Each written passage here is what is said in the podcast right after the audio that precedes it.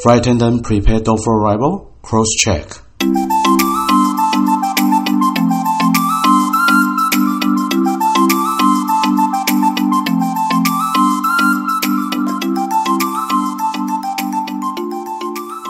空中老爷直送宵夜，陪您畅聊不买醉。你好，欢迎来到空中老爷的宵夜文第二十五集。一个月没更新了，那大家年假过得好吗？那有想念我的 podcast 吗？想不想念啊？不重要啦。不过呢，最重要的是希望大家牛年旺旺来，然后牛年气运好，成功业绩高，Happy New Year。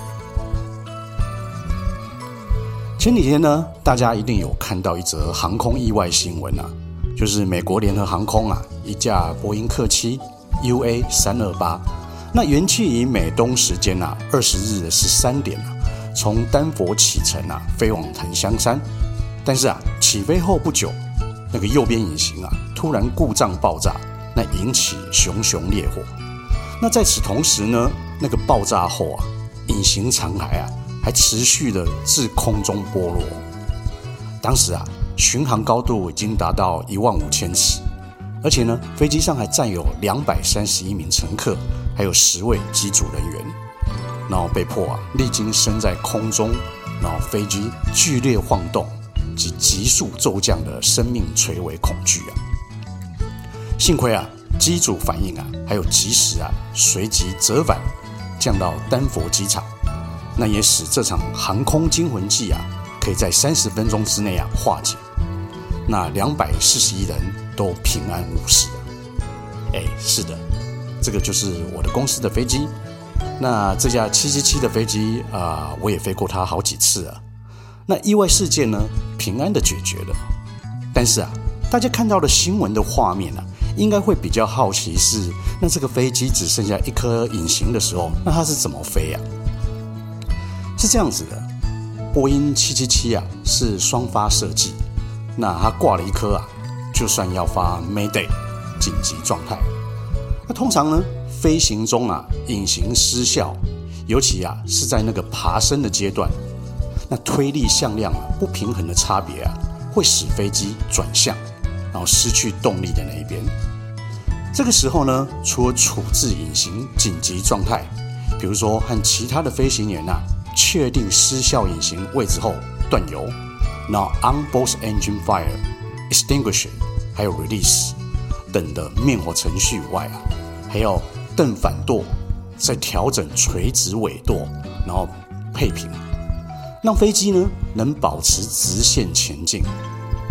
但是啊，波音777啊算是新的世代设计啊，有一个自动推力向量的平衡设计。那飞行员呢在 pre-flight 的时候啊，就要确定按钮是在 auto 的位置。所以在一边发动机失效之后呢，它就会自动帮你做 asymmetric thrust 平衡。那紧急状态之下，那飞行员的第一要务啊是 fly the plane，其次呢才是通知 ATC 紧急状态。那能不能立即降落啊，还要看落地的重量，还有紧急的程度。那这一班呢，在疫情之下嘛，所以没有满载的乘客。那丹佛呢，到夏威夷啊，也不太需要太多的油载油载啊，所以依据啊这个航机的判断啊，它并没有放油就回丹佛落地了，所以这也是这架飞机啊，在一颗引擎之下还可以降落的原因。那这是我请教我们机师得到的答案。那如果有误，也请专业的飞行员指正哦。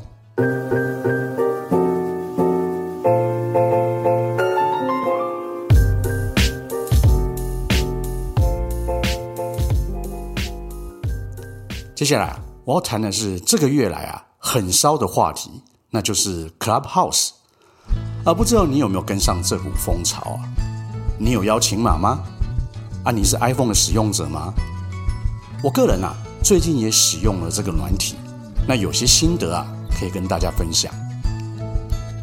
我个人呢觉得 Clubhouse 啊是一种结合 Podcast 还有 Twitter 的功用。那当我在做 podcast 的时候啊，我只是单方面的在说，我没有办法得到立即的反馈。那有没有人在听呢？或者是我的内容做的怎么样，哎，我都没有办法及时可以得到回馈。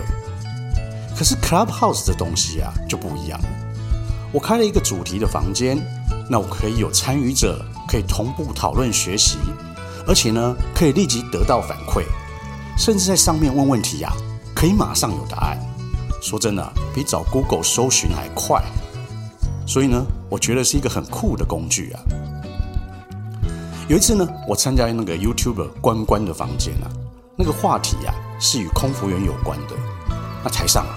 有许多知名的 KOL，啊比如说空姐 Emily 啊，还有空姐歌手赖佩如啊，哦，顿时啊，房间人数啊就变成好几千个啊。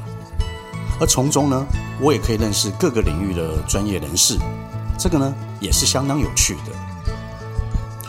Clubhouse 啊，它也是一个可以训练你讲话还有主持技巧的地方。或许啊，你可以因为 Clubhouse 而爆红，或者找到欣赏你的伯乐。所以说真的啊，它的效益是真的很强大。不过呢，要训练讲话、开房间啊，对一般人来讲啊，都是不太容易开始。因为开房间的人啊，就是主持人，叫 moderator。如果完全没有主持经验啊，哎，我是不建议你就直接开房。因为就算啊，你自己认为你平常很会讲话、很能讲、很能掰，可是啊，一开房啊，完全没有人进来。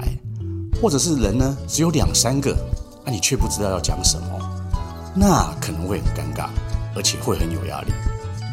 所以啊，或许你可以啊，先去逛逛别人开的房间，然后先在别人开的房间里面啊啊练习举手啊，那当个讲者 speaker，或者啊，你也可以找两三位好朋友啊，主持功力很好的朋友啊，一起开房间，然后啊，你就可以减低自己的负荷还有压力。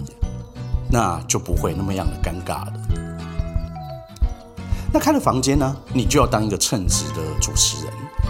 而要当一个称职的主持人之前呢，那首先呢，你要先确定你自己开的房间的主题是什么性质。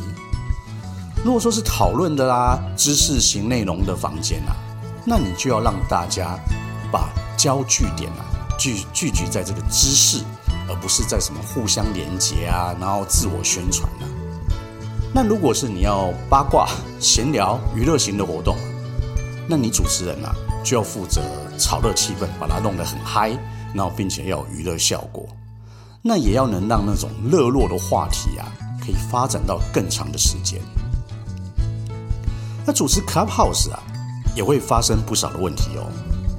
像我就有碰过那种听众讲太久，通常呢讲大约三到四分钟啊，是很恰当的。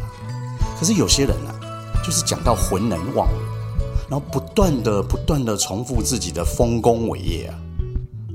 这个时候啊，主持人啊，你就要适当的切断他的谈话。可是啊，我也会看看当时的氛围啊。如果说这个氛围啊，适合分享人生的经历啊，还有故事啊，那我会让讲者慢慢的讲。那这个时候啊，你当主持人的，你也要持续出点声音。很好，很棒啊！然后鼓励，让这个讲者啊不会觉得他太孤单。但是如果是啊那种讲了三分钟啊啊没有半点内容，那我就会动用一下那个主持人的特权，我会说啊了解，所以你刚刚说的是什么？啊好的，非常好，那非常感谢你的分享。那我想接下来可以让另外一位听众也来分享一下，诸如此类的话语啊。然后让对方不要太尴尬，然后可以适时的卡掉，再让他继续发言。那我也碰过那种听众啊，还是自顾自的一直讲一直讲。那最后的手段呢？那只好主持人啊，就要按那个黑色的麦克风按钮，让他静音。毕竟啊，是他先不礼貌在先。因为你如果是主持人啊，然后控场，你不去控制他，那你就是失职。不过呢，怕这些问题会产生啊，我会在节目前呢、先把规则讲清楚。比如说，欢迎你，那请你用三十秒自我介绍。那接下来呢，有三分钟的时间呢、啊，可以发言，诸如此类啊，来控制整个房间的次序。那这也是啊，开房间最大的目的。在 Clubhouse 里面啊，我们要展现的是那种真诚分享的心啊。而不是一昧的炫耀自己很厉害、很专业、好棒棒。说真的，没有人太在乎你是谁啊。那你说话的时候啊，要有个人的风格，那也要有个人的立场。但是啊，更要让所有参与者清楚这个房间的规则还有界限在哪里。Clubhouse 蛮有趣的，会产生许多那种有意义的连结。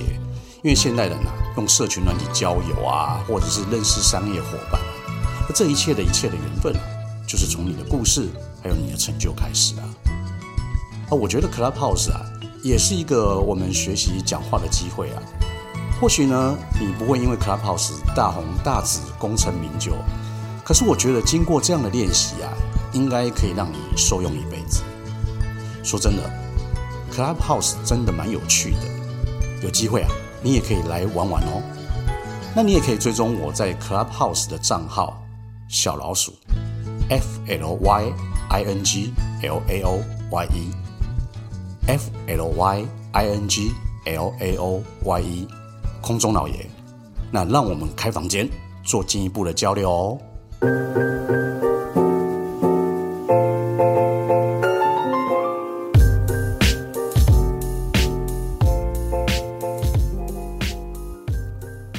所谓的平民料理啊，就是要让大家吃得起嘛。那炒米粉便宜又大碗，吃了很容易饱。我记得小时候啊。全家一起吃饭的时候啊，那妈妈做的炒米粉啊，虽然很简单，也不算丰盛，但是大家都吃得很开心。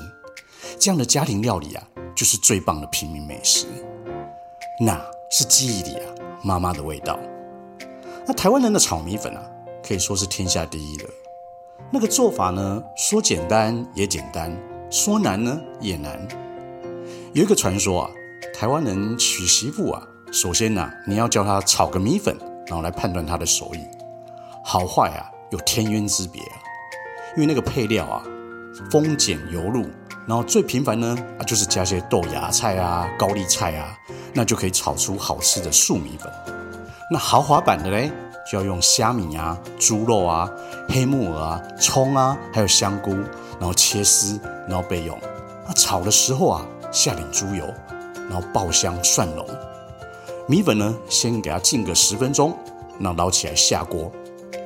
你左手啊要抓锅铲，然后右手啊还要抓筷子，然后迅速的一面啊翻炒翻炒一面搅，才不会让它粘在底啊变焦。那太干的时候啊，你要把那个泡过虾米的水，把它当成高汤，然后炒到半熟，然后再把米粉拨开，然后留出空间的空位啊，然后再下点猪油还有蒜，爆香。这个时候啊，全部混在一起炒，然后最后呢，下个酱油来调味，那就是一盘好吃的炒米粉。好吃的炒米粉啊，吃过啊，毕生难忘。所以呢，今晚的宵夜啊，我为你送上的都是炒米粉。首先呢，我要推荐这个三重啊，诸暨花枝根的炒米粉。它真的有别于一般香菇、虾米、猪肉一堆料的那种阿嬷在煮的那种炒米粉。我呢更爱这种简单可是却异常好吃的炒米粉。那炒米粉啊，最怕就是过干啊，然后入口难吞咽嘛。可是它那个米粉炒是走的是清淡路线，然后那种细条状的米粉啊，吃在嘴里就像吸饱酱汁般的润湿入味。然后配菜超级简单的，只加了豆芽菜还有肉燥，可是那营造出来的层次啊，却是相当棒。然后有蒜味的点缀，还有高汤的鲜甜，还有爽脆的那种豆芽菜青菜的口感。我不得不说啊，这米粉炒真的还挺好吃的。不过呢，你可以加点辣椒，那才会有一般坊间小吃的那种咸度。这个米粉炒啊。看起来虽然很简单，不过呢，吃了一口啊，还蛮惊艳的。我真的真心推荐。再来呢，我要介绍的是在双连捷运站啊，它是无名鱿鱼羹的炒米粉。它的地址啊是台北市民生西路四十五巷一号。那由于真的就是没有招牌啊，所以就叫做无名鱿鱼羹。它那个炒米粉啊，即使是小份的。哦，但是那个分量超多，而且非常好吃啊！淋上那个特制的肉燥卤汁啊，香气浓郁，而且几乎是瘦肉，但是呢，并不会感到单调无趣。然后一定要加上点辣椒，可以提出更多的层次。看起来是很平凡的炒米粉，真的非常的好吃啊！那我再介绍另外一个，就是位在高雄的，它叫做高雄名城炒米粉。那个炒米粉啊，除了上面淋的肉燥以外，还有豆芽菜、萝卜丝，这个是比较特别的。那吃起来呢，有多层次的口感。然后米粉呢是细丝的，暖暖 Q Q 的，完全不干涩。你光是吃啊，就湿润弹牙。然后那个肉燥啊，肥瘦适中，那个酱汁呢，甘甜啊甘甜，好吃极了。然后你一定要再加上鸡翅的辣椒酱，拌起来吃，超级好吃。那个完全是那种记忆中妈妈的炒米粉。那你有吃过好吃的炒米粉吗？那在哪里呢？那你也可以留言推荐给我哦。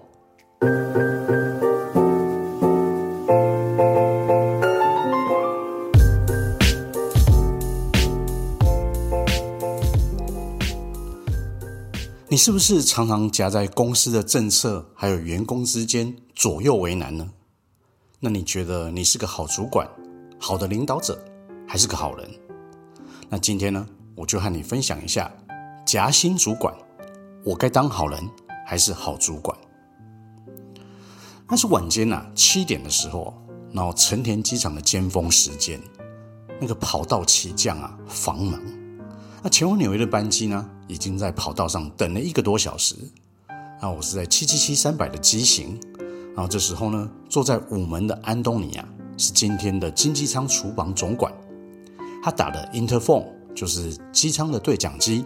给在一 L 一门左边座舱长的我，他说啊，我们已经在地面等了一个多小时啊，那接下来呢，还不知道要等多久呢？乘客呢都已经肚子饿了，那起飞之后呢，我们是不是可以 modify service 调整服务？那在这个航班上啊，我们公司的标准程序啊，是到了 walkable altitude 的时候可以工作的飞行高度啊。那你就必须在经济舱提供 initial beverage service，就是初始饮料的服务，还有加小点心，啊，接着呢收垃圾，然后呢开始给餐点，给饮料，收餐盘，再走个甜点冰淇淋，然后再走个瓶装水，然后再推自饮料车的服务，然后就寝前再收拾垃圾，才会啊结束这个起飞之后的第一个服务流程。大约呢是起飞之后两个半小时到三个小时的服务吧。那七七七三百啊，它的经济舱有两百九十个座位，那个机舱走道非常狭小，只要想到要推着那个餐车啊、饮料车啊，来来回回好几次啊，在这个机场啊，哎呦，就是空服员的噩梦。所以安东尼他所说的 modify service 啊，调整服务，就是要在起飞之后呢，直接供餐。给饮料，然后把饮料服务的小点心直接放在餐盘，甚至有些更夸张的是直接把冰淇淋、瓶装水通通放在餐盘，所以呢，空服员就不需要推车太多次啦，就可以完成服务。那空服员询问座舱长呢，是因为座舱长啊必须对这样的不正常服务负责，写报告，否则啊我们在飞机上啊常有一些飞行常客啊、秘密客啊，他们啊。非常熟悉我们家的航空服务流程啊，而且呢，有一百万个理由啊，就是可以不满意空服员简化服务流程，所以呢，他们会向公司写抱怨信反映。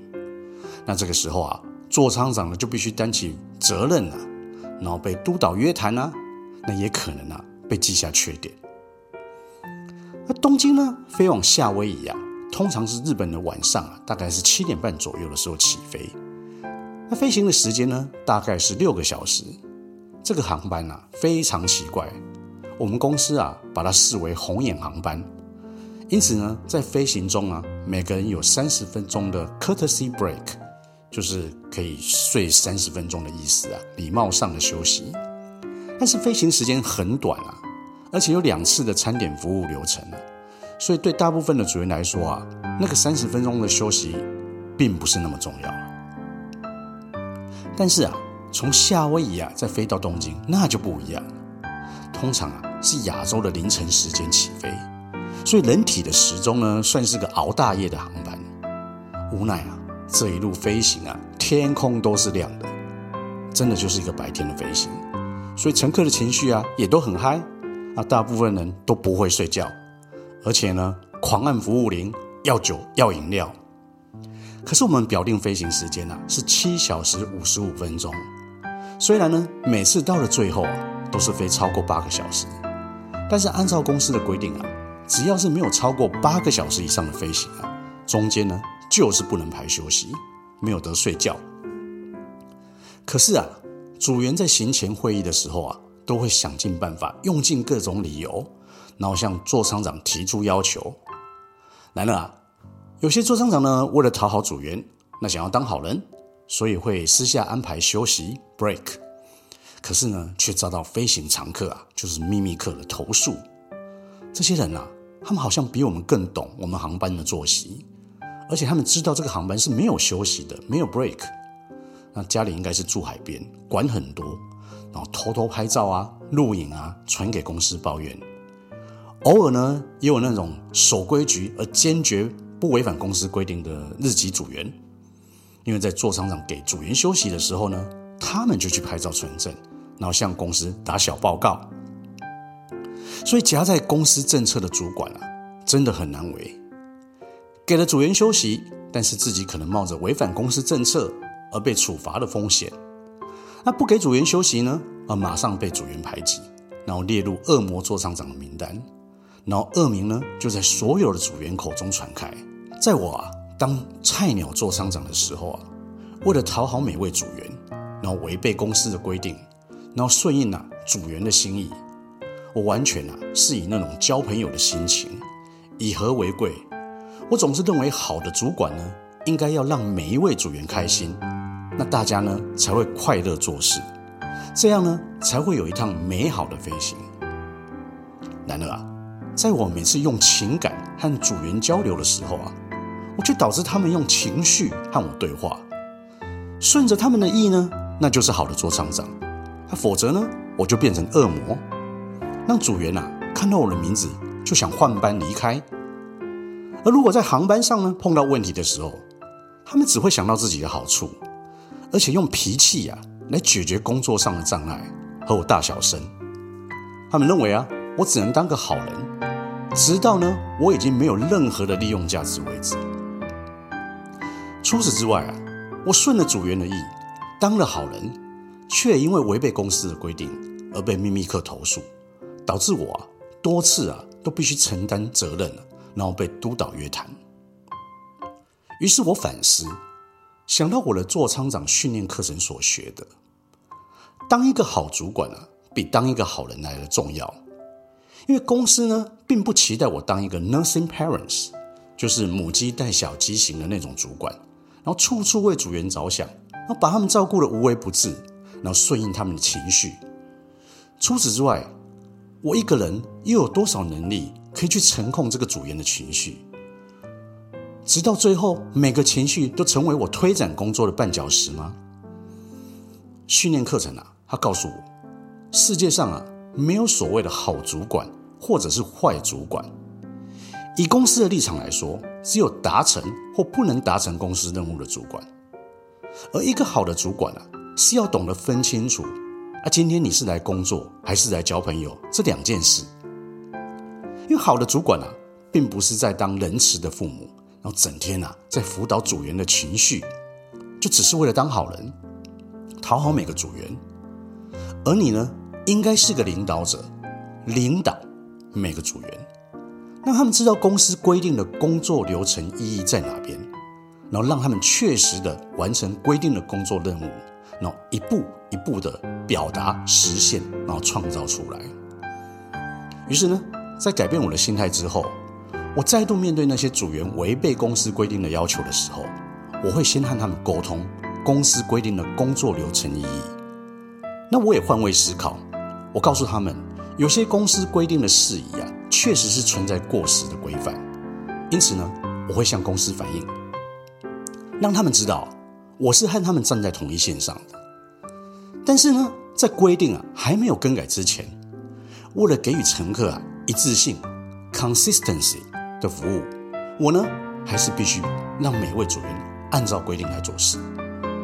我已经做好失去朋友的准备，即使最后啊，我并不能让每一位组员都满意，因为啊，带薪是透过工作带出每一位组员的耐心还有信心，而不是一味听从组员的心。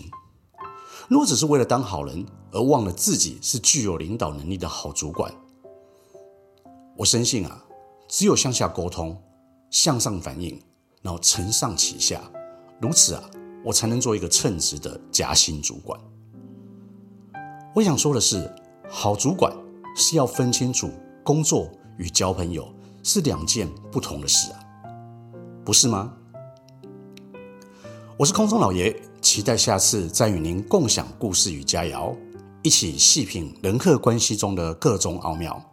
空中老爷的宵夜文，我们下次见，拜拜。